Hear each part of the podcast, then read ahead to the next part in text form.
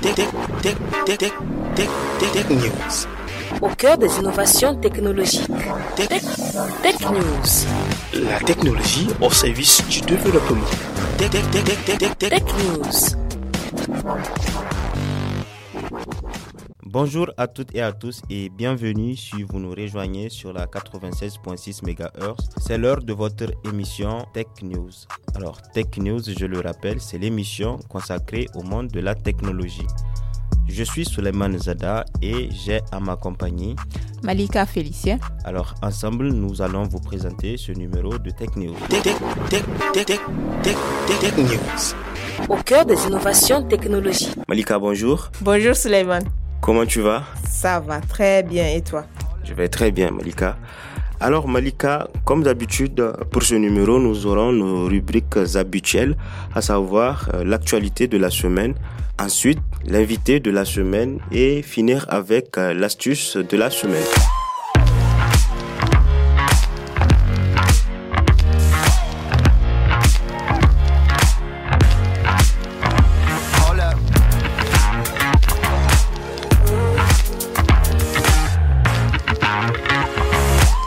Suleiman, on commence directement avec l'actualité de la semaine, avec le géant WhatsApp qui annonce que plusieurs fonctionnalités de sa plateforme seront inaccessibles à compter de 2021 sur certains téléphones portables. Tout à fait, Malika. En tout cas, c'est ce qu'a annoncé WhatsApp. À mesure que les années passent, l'application de messagerie WhatsApp cesse de fonctionner sur les smartphones les plus anciens. En prévision de la nouvelle année, WhatsApp annonce qu'il laissera sur la touche les téléphones tournant sous Android version 4.0.2 et les iOS 8 et antérieurs. Dans les faits, l'application déjà installée sur ces smartphones pourra toujours fonctionner, mais, je dis bien mais, dans une certaine mesure. Plusieurs fonctionnalités seront en effet inaccessibles à compter de 2021 et leur nombre ne fera qu'augmenter au fil du temps. Dis-nous Suleiman, quels seront les utilisateurs concernés? Alors, les utilisateurs concernés par cette mauvaise nouvelle, si je peux le dire, sont assez peu nombreux. Rappelons en effet qu'iOS 8 est sorti en 2014 et que les iPhones sortis avant cette date ont pu bénéficier de la mise à jour suivante, iOS 9. L'annonce de WhatsApp concerne donc principalement les iPhones antérieurs à l'iPhone 4S. Ce dernier est en effet compatible avec iOS 9, une version qui restera compatible avec WhatsApp l'année prochaine. Du côté Android, moins de 0,3% des smartphones tournent encore sous une version antérieure à la mise à jour 4.0.3. Outre le fait de devoir faire une croix que certaines fonctionnalités puissent continuer de converser sur WhatsApp depuis un terminal trop ancien représente en effet un risque de sécurité puisque l'application ne bénéficiera plus de mise à jour ni de support de la maison mère. C'est ce que nous révèle le site digital Tech en Afrique. Nous passons cette fois-ci à l'actualité nationale en cette période présidentielle où le digital est devenu incontournable à la présidentielle 2020 du Niger. Oui, Malika, retournant un peu en arrière, à quelques jours des élections présidentielles du Niger 2020, les candidats à ces élections jouaient leur carte digitale. Les réseaux sociaux étaient devenus des outils indispensables dans le processus électoral au Niger avec une campagne 100% digitale pour beaucoup de candidats et de partis politiques. Mais pourquoi cette utilisation du digital au lieu du porte-à-porte? Rassembler ou je dirais fédérer les électeurs dans ce qui paraît être un nouvel espace démocratique était le nouveau pari des hommes politiques, en particulier dans cette actualité brûlante qu'a été celle de la campagne présidentielle notamment. Depuis le développement des médias sociaux entre 2005 et 2010, les usages liés à la communication digitale connaissent une évolution importante. La connectivité des usages croît tandis que les supporters se multiplient. En 2013, par exemple, dans leur ouvrage La condition numérique, Jean-François Vogel et Bruno Patino décrivent une société de communication numérique en devenir. Ils disent ceci, Nous sommes entrés de plein gré dans une époque neuve et qui ne nous laisse aucun répit, le temps de la connexion permanente. Fin de citation. Cette nouvelle ère est celle de l'instantanéité, de la proximité. Elle abolit les frontières spatio-temporelles de l'information, des relations entre les citoyens, la presse et les politiques. Cette pratique est née, pour rappel, aux États-Unis lors de la campagne présidentielle de Barack Obama en 2008. Chris Hogue, un des cofondateurs de Facebook, avait offert ses services aux candidats démocrates. Les réseaux sociaux furent ainsi investis par le camp, menant alors une e-campagne importante qui rassembla un demi-million de militants dans l'espace virtuel qu'est Facebook. Depuis lors, l'on assiste ces derniers temps à un mouvement d'e-campagne dans beaucoup de pays africains, dont le Niger. Les réseaux sociaux sont aujourd'hui les premiers outils de communication pour les candidats à la présidentielle nigérienne. Pourtant, la communauté d'internautes n'atteint même pas un million d'utilisateurs sur Facebook. Contrairement aux autres pays, les Nigériens utilisent WhatsApp qui devient première application de communication utilisée par plus de 4 millions de personnes. Mais dis-moi Suleiman, que cherchent réellement nos politiciens sur les médias sociaux? Si tous ceux-ci utilisent les médias sociaux ou les réseaux sociaux, si vous voulez, dans leur communication, la seule et l'unique différence demeure dans la stratégie de déploiement et de suivi. Une présence digitale est un signe d'aisance et d'appartenance à une classe générationnelle que j'ai nommée la génération Y et Z.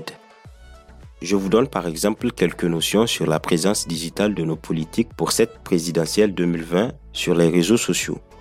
Prenons par exemple Ibrahim Yakouba qui totalise plus de 138 000 followers sur Facebook et plus de 38 000 followers sur Twitter. Maman Ousmane, quant à lui, possède 12 000 followers sur Facebook, tandis que Mohamed Bazoum, lui, totalise un nombre de plus de 145 000 followers sur Facebook et plus de 57 000 sur Twitter. Alors ceci nous amène à dire que si les médias sociaux à eux seuls pouvaient donner la victoire, il est sûr et certain que Mohamed Bazoum, candidat du PNDS Tareya, aurait gagné les élections car actuellement, il est le seul à avoir une stratégie digitale complète avec des contenus réguliers. Mohamed Bazoum est le seul candidat à avoir une double certification sur ses comptes Facebook et Twitter. La certification, pour ceux qui ne le savent pas, c'est un badge bleu qui se trouve sur le profil en haut à droite de la page. Le second reste Ibrahim Yakuba avec une fréquence de postes réguliers et des contenus mixtes. Alors, notons que les candidats ont d'autres moyens de communication digitaux, notamment le site web et les pages de partis politiques qui leur servent de canaux de diffusion. Mais Suleiman, le digital même n'a-t-il pas des limites souvent? Malgré sa portée efficace, effectivement, Malika, le digital a ses limites comme les moyens de communication traditionnels et aujourd'hui, son utilisation par les politiques ne demeure qu'une stratégie générationnelle liée à ce siècle de TIC où l'analphabète est celui qui est considéré comme celui qui ne sait faire usage de la technologie. Nos politiques ont aujourd'hui besoin du digital pour conquérir et fédérer leur électorat. Le digital s'impose donc à tous et il met à rude épreuve nos dirigeants qui n'arrivent pas à le maîtriser car ils ont une volonté de communiquer des valeurs novatrices, de montrer que le politique n'a pas de mal à s'inscrire dans cette époque neuve, que le politique, enfin, d'aujourd'hui est connecté dans le move, comme on le dit souvent.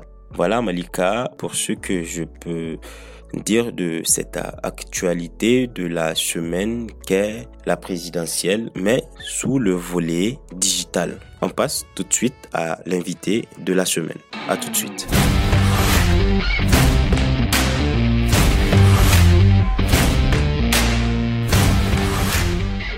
Auditeurs de Challenge FM, nous sommes à présent dans la seconde partie de Tech News. Il s'agit de la rubrique invité de la semaine. Alors cette fois-ci, nous ne recevons non pas un invité, mais plutôt allons à la découverte d'une école de codage au Niger. Vous l'avez peut-être deviné, il s'agit de Code Local. Notre équipe est allée à la découverte de cette école, la première d'ailleurs du genre au Niger qui initie les apprenants au codage, terme informatique qui permet l'écriture des programmes pour développer des logiciels ou une page web par exemple, mais aussi pour dire à une machine ce qu'elle doit faire. Alors sans plus tarder, allons à la découverte de Code Local. Code Local, première école dédiée exclusivement au numérique au Niger. Implanté au cœur de la cité de technologie à Sadoré, village situé à 40 km de Niamey, cette académie est une initiative née d'un partenariat public-privé. Elle est pilotée par le Centre incubateur des petites et moyennes entreprises au Niger, CIPMEN, en collaboration avec l'Agence nationale pour la société de l'information ANSI, l'African Development University EDU, entre autres. Fatuma Bako, chef de projet à Code Local.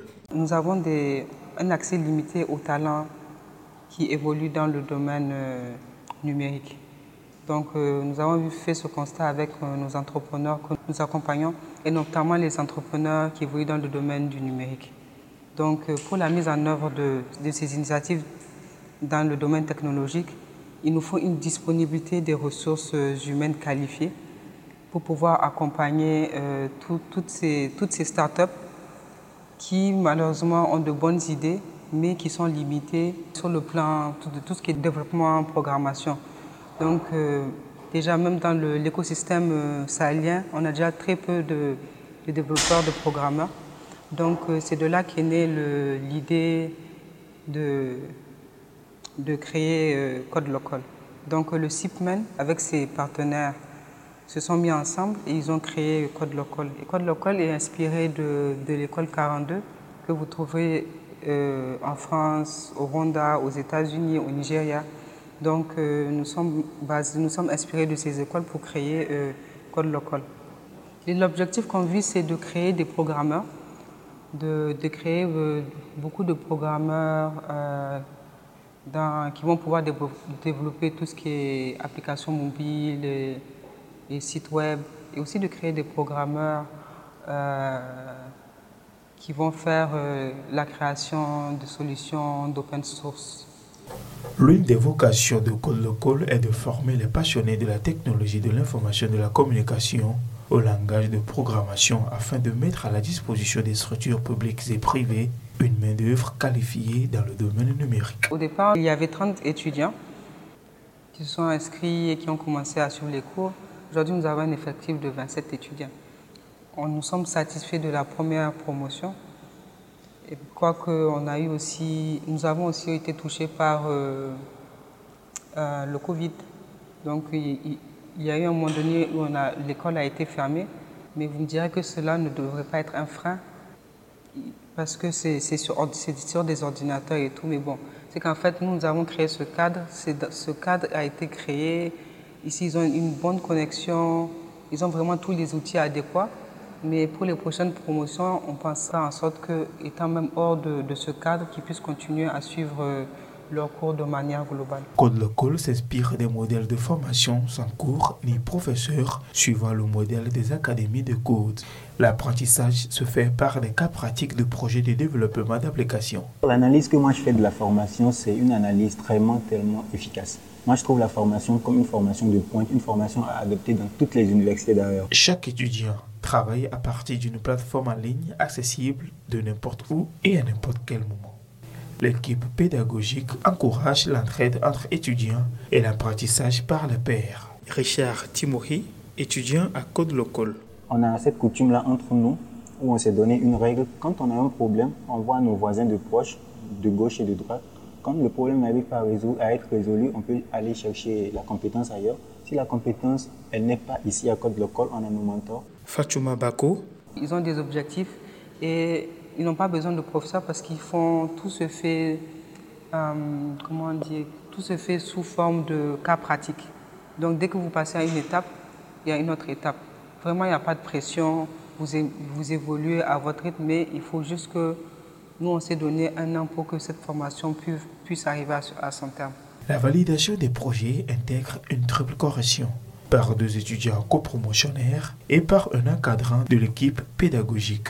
Ceci vise à favoriser les interactions entre les étudiants, développer une aisance sociale et des facultés expressives. Richard Timori. Mon avenir post-formation post-Scott Local sera tellement radieux parce qu'en un an, j'ai appris tout ce que j'ai jamais appris de ma vie.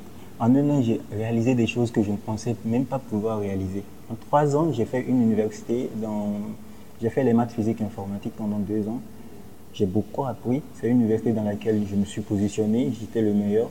Mais à Côte Local, j'ai eu cette chance-là de pouvoir me comparer à d'autres personnes qui étaient meilleures que moi. et de développer certains soft skills. Parce que être développeur, c'est pas seulement avoir des compétences techniques, c'est aussi avoir des compétences latérales. Parfois, quand je suis pas motivé, je travaille pas, mais ici à Code Local, j'ai appris à travailler même étant, et même étant pas motivé. Le campus est aussi animé par des activités initiant les jeunes et les femmes à la culture numérique. Chaque étudiant a un mentor de la diaspora. Des experts reconnus internationalement viennent pour des workshops d'une semaine et également animent des webinaires. Fatuma Bako. en fait, ce qu'il faut savoir, c'est que Code Local, c'est chacun va à son rythme. Il n'y a pas de cours, il n'y a pas de, de professeurs qui sont là et tout, mais chacun va à son rythme. Donc, euh, les élèves, ils peuvent évoluer selon leur rythme, selon leur envie et selon leur disponibilité. ils ont, des, ils ont des, mentors qui les suivent, ils ont des, formateurs, mais tout se passe sur une, plateforme. Innovante et ambitieuse, Code Local s'adresse à tous les geeks sans distinction de genre, d'origine sociale ou de niveau de formation.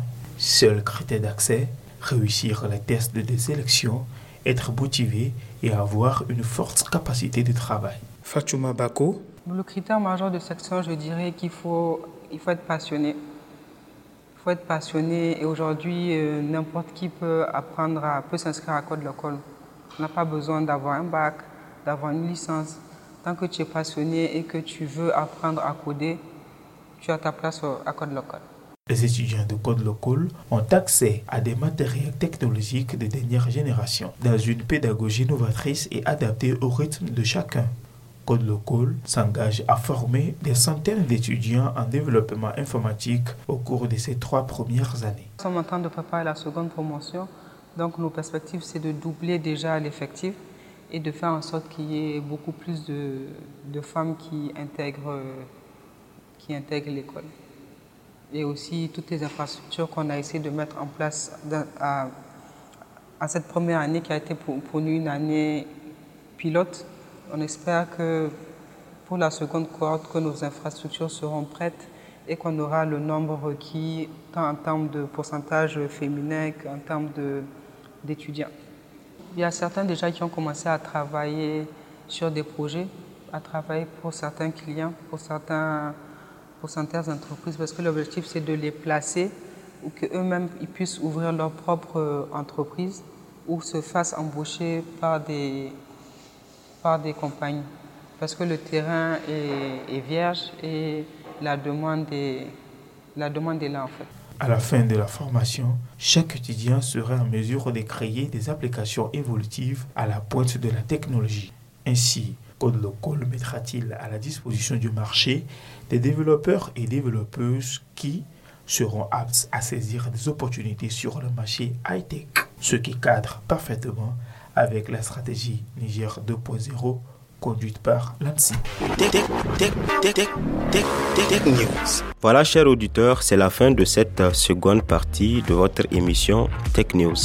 Place à présent à la dernière rubrique Astuces de la semaine. A tout de suite.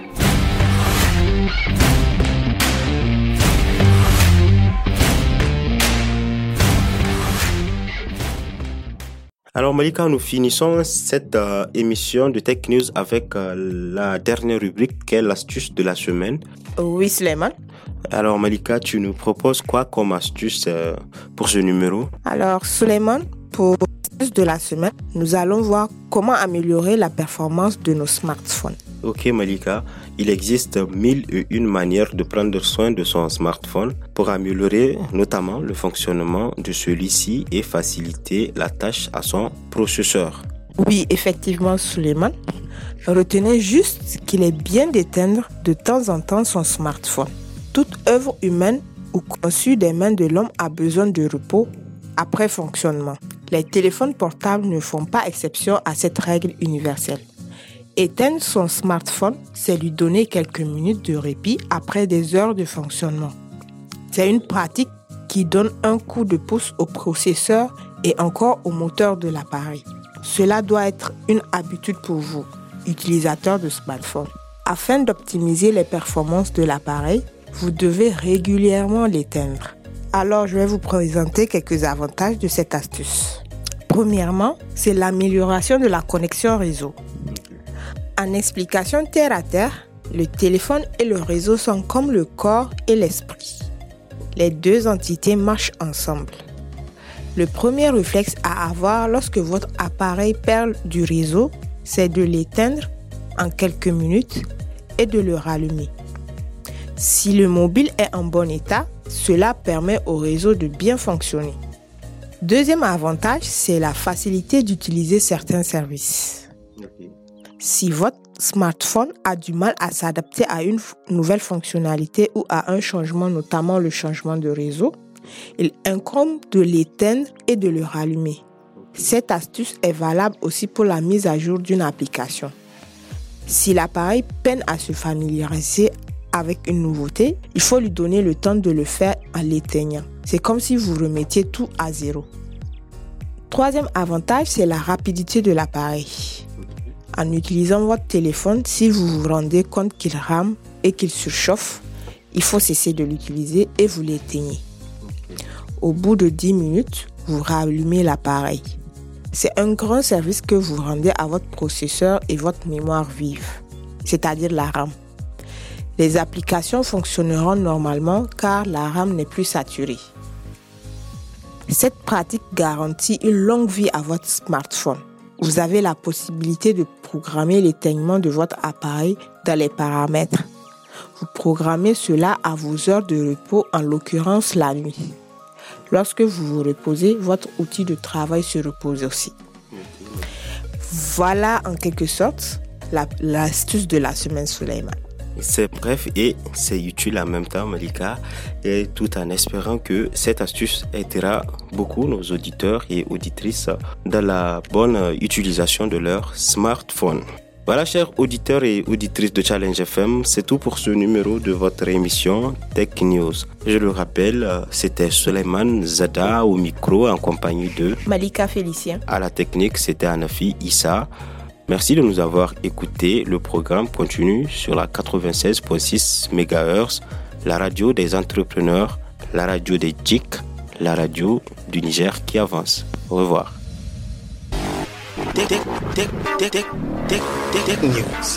Au cœur des innovations technologiques.